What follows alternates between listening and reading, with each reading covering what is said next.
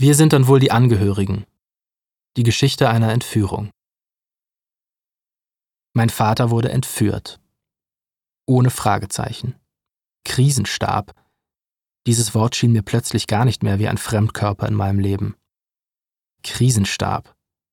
Runder Tisch, Zigarettenrauch, Computer, Papiere, helles künstliches Licht in einem Raum tief unter der Erde.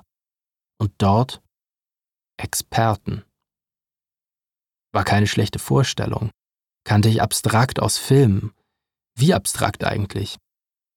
Ich erinnerte mich an den legendären War Room mit rundem Tisch, Männern, ausschließlich Männern, die unter einer riesigen Neonröhrenellipse sitzen. Es würde sich noch zeigen, wie verdammt konkret meine Vorstellungen in diesen ersten Sekunden des Schocks waren und wie abstrus die Realität war. Ich vergaß zu atmen, bemerkte einen Druck in der Brust, sog schnell Luft ein, mir wurde kurz schwindelig. Meine Gedanken begannen zu rasen, um dann unvermittelt zu stoppen. Ich war mir sicher, dass mein Vater sterben würde, vielleicht sogar bereits gestorben war, genauer ermordet, zu Tode gefoltert oder noch schlimmer, gefoltert, ohne bislang daran zu sterben, gestorben zu sein.